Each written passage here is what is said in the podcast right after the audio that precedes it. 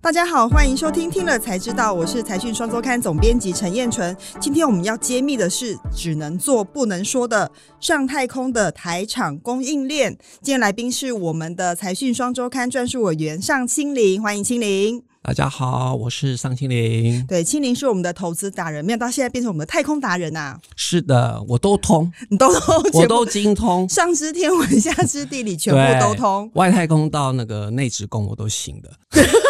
啊、以上是开玩笑，不要这样子嘛。对，好，要为大家揭开的就是呃，SpaceX 的高阶主管呢，今年初悄悄来台湾，所以今天我们谈三个重点。第一个部分就是 SpaceX 的高层为何来台湾，到底为了什么事情？第二个部分是 SpaceX 为什么对台湾非常重要，甚至对全世界为什么非常重要？第三趴就是说 SpaceX 如果做起来的话，请问对台场供应链有什么拉抬的效果？这个部分就要请尚老师跟我们分析。那第一 part 我们就先讲一下，今年过年的时候，其实那时候是布桃疫情也很严重的时候，但 SpaceX 的高层他宁可来台湾要隔离二十一天，他也要从美国飞到台湾来，秘密的，为什么呢？向老师讲一下。其实美国只要找供应链，尤其是科技产业，要怎么一定要来台湾，哦他也对没有其他选项了。对，然后再告诉大家一个超级秘密，投资人可以提早布局，就是其实，在第三代半导体部分当中，他也非得找台湾。然后太空产业会用到非常大量的第三代半导体。因为需要通讯，对，因为需要通讯，待会我们再讲。但是其实因为这个原因，第三代半导体是台湾的强项，所以他不得不来台湾。事实上，针对六三三期的财讯报道里面就有讲到说，SpaceX 的高层来台湾就是为了寻找台湾的供应链嘛。那其实为什么要来台湾找？当然就是像青林讲的，就是说台湾的制造一直非常强，美国要做什么重大的建设或者是做什么重要的投资的时候，都优先要来找台湾合作。对，我觉得台美的那个电子供应链已经绑得很紧了，应该这样讲。因为 SpaceX 大家都知道嘛，它的执行长是马斯克，也是 Tesla 的执行长。那 Tesla 其实跟台湾的关系本来就还蛮密切的啊。对，其实投资人又回想到差不多十年前哦，Tesla 那时候默默无无闻的时候，也是先来台湾的林口厂。没错，对，然后找了一些厂商，因为台湾厂商其实心地蛮善良的，像这种没有量产的东西，他愿意说啊，那我测试看看，对对对，先做几个样本出来，因为台厂也蛮适合做那个少量多样的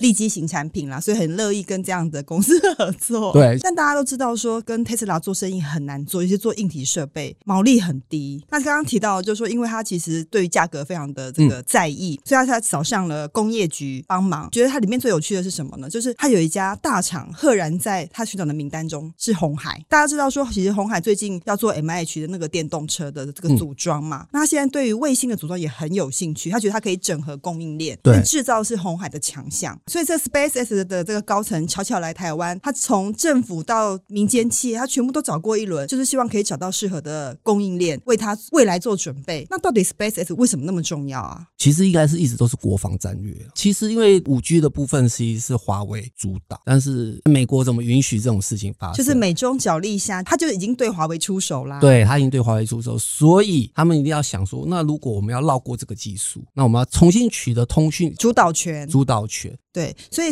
SpaceX 的转投资 Starlink 公司，就是大家所谓的星链计划，是外界非常关注的事情嘛。那它主要就是说，透过通讯战战争的战啦、嗯对它就是利用 SpaceX 发射低轨卫星到太空，然后利用太空发射讯息到地面接收站，用这种方式做网路，跟传统在地面上铺的网路是不太一样对的。，就它等于跟是过去跳什么过一 G、二 G 突破那种四 G、五 G 这种概念。对，它直接从太空发讯息回来，所以它第一个它必须要发射非常多的低轨卫星到天空上面去，然后再继续要做就是建立非常多的地面设备做接收接对接对收对，这站个。这部分就其实把它想成跟五 G 概念是差不多，四 G 概念是差不多，只是五 G 毛病就是穿透力不不够，够然好，后范围不够。所以从太空打下来，等于是完全都没有对死角。事实上，我看我这次我们同事写的这个文章里面，他说其实全球还有一半的人口是没有办法上网的，可能受限于设备啦，或者是价钱这样的问题。但如果以后从太空来的话，基本上基本它可以解决的偏乡或者是呃以前硬体不方便拉线的地方，它可以解决。所以这样听起来的话，它好像对整个网络生态结构会产生很重要的变化、欸。其实我主要讲美国的企图啊，就是一定是有两个，第一个是国防嘛，它等于是军事战备嘛，对。对，那撇开这个啊，那我们就讲第二个，就是商业用。因为其实五 G 走到尽头，其实或者六 G 的毛病就是它频宽不够，球。直接解决这个方法就是广设很多卫星了。就是在太空对上面直接发射讯号。对，方然法后你你卫星架好之后，才有可以解决什么自驾车的问题。我可以跟各位投资朋友再解释一下说其实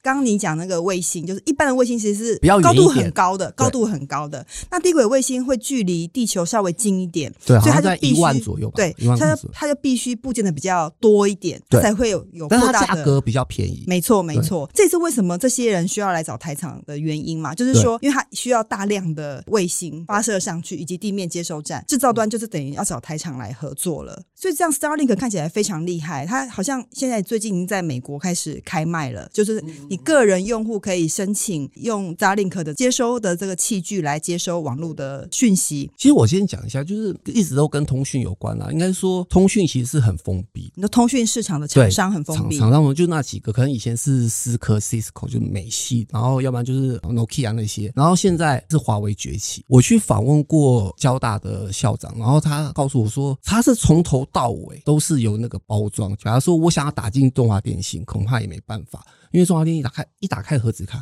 哇，可能全部都是西门子的。所对，以就不这管是既有的供应链很难打对进去了，是吧？对嗯嗯嗯。然后，所以美国要 KO 掉华为的话，干脆我就再造一个系统。所以它就完全走不一样的路对数，希望可以绕过原本的系统。但我觉得听起来，因为低轨卫星这件事情涵盖的面也比较广啊，就是说它的效率也可能比较高，但成本或许比过去的传统五 G 建制对是贵吧？贵很多，对因贵为很主要原因就是因为想要高频。其实第三代办法重点有两个，第一个就是高频，第二个就是高压。然后要过这两个的话，就一定要用第三代半导体的材料。但是第三代半导体的材料，嗯、生产速度很慢，所以就是成本就会马上就增加。以后如果需求变多的话，或许就会慢慢的改善这样的问题吧。好，对清零再度揭示了第三代半导体对太空产业的重要性对但以及是挑战性。但是对，但是现在很困难，对对，挑战成性就是成长不易。那我们再度把 话题拉回来说，那所以当 Starlink 改变这个产业秩序的时候，其实像除了马斯克之外，Amazon 嗯的老板也投入到这个领域来啊。对，其实站在投资的角度，就是你只要看大咖都进来，你就进去买就对了。进 去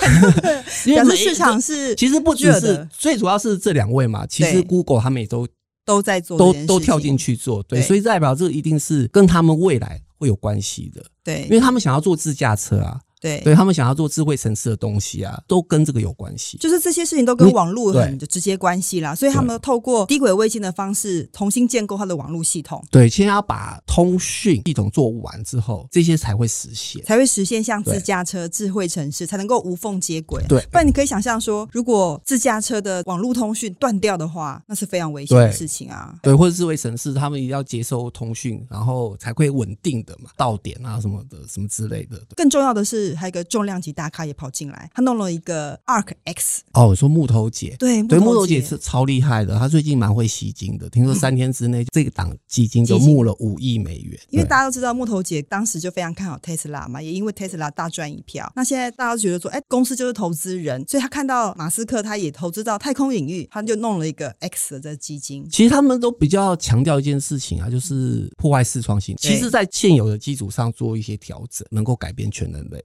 所以呃，有这个商机所在，又有大咖进来，大饼看起来是非常明确的。好明，确的，那对，接下来就要进入清零最擅长的一部 分，就那是所以代台表厂未供应来。链，嗯，对台厂供应链，其实投资人真的不要想太多，只有两个主轴而已。第一个就是去找谁有在做第三代半导体的厂商，第二个就是现有的五 G 通讯哦，相所以还关是的。回到现现有的五 G 通对讯厂商吗？对对所对，以基地台是共基通地的。台其实变化不大，它还是需要有可能厨电的电池啊，或是散热的工具，或是一些卫星的用板，这些都不会太大的改变。对对对，所以第三代半导体里面，你比较推荐哪些公司啊？就是我们要跟着法人的步伐。我看过所有报告，没有一篇看坏文茂的，所以投资人可以多注意它。文茂的情况，对，特别是五月初台股崩盘的时候，投资人朋友可以趁这个机会捡一些便宜。对不过文茂其实在化合物半导体这个领域，其实是有一个龙头地位对的，这因为个它位是置全球在啦。市在没错，没也是错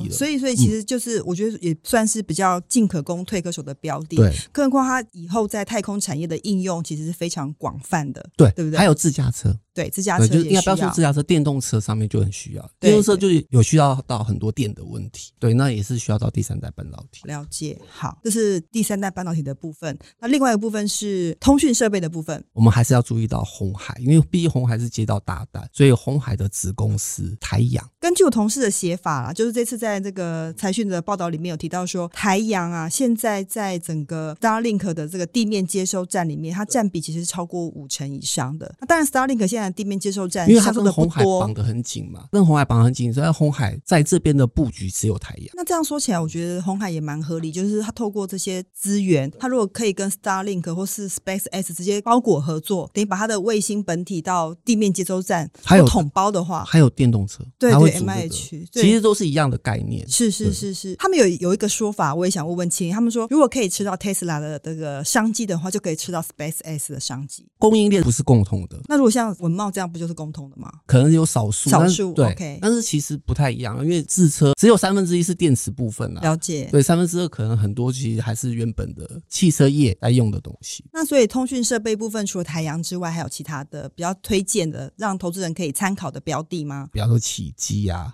嗯，嗯对，嗯红杰克啊，对这哦些，红杰克也算是第三代半导体吧。对，但是它用在通讯部分比重很高。所以在投资上面，就是 Starlink 所带动的整个台厂供应链，除了第三代半导体之外，就是传统型的通讯设备厂商，还有我们想不到的、意想不到的厂商会意外受惠吗？其实没有意想不到，就是没有只是 只是很多大公司也宣称说他们也打进去嘛，相关题材非常多，但就我所知，但我想我也想问青林，就是说，因为事实上我们去问工业局，他们都会说台厂是看得到这个市场商机，也吃得到，但对他们整体的业绩占比来说，还算是小的。对啊，就是我们刚刚有讨论到，就是说这个时代快要来，但是搞不好会花到十年以上。应该说，大家投入在四 G、五 G 的部分太多钱了，他不可能两年就说我不要用了。对，是需要对点时间啦。对，所啊那以它是一个长那期个趋势。对长期趋势，所以它的那个营收占比都很小。嗯，但是站在投资的角度上，大家回想一下 Tesla，是哦，所以股价总是反映在预期的时候，等它收成的时候就可能那我会慢那一时候我点，记是吧？得最纯的是两家嘛，一个和大，一个茂联，占比可能不到五趴哦。但是那时候是最标的，等到他们真的已经成为马奇好伙伴之后，然后占比也拉到十趴左右的时候，结果股价已经没有在动。了解，好，今天非常谢谢青林跟我们分享整个太空产业的情况，我觉得这是一个蛮重要的趋势，可以慢慢的观察啦。毕竟有时候整个产业结构在转变跟出现整个策略性或是变革的时候，它需要点时间，但它也可能很快就会发生，所以台场要慢慢的准备好，投资人也要准备好，台场要慢慢的接到，但是投资人要赶快准备好，那赶快准备好，因为对，因为股票都涨在那个转换的过程。了解了解对，好好，今天非常谢谢青林带来的提醒跟分析，给投资人做一些参考。的听了才知道，在 p o c k e t 上面，请记得帮我们打五颗星以及留言。YouTube 的观众朋友，请给我们订阅、按赞、按分享， 分享，还有开启小铃铛。对对，听了才知道，我们下次再见，拜拜拜拜。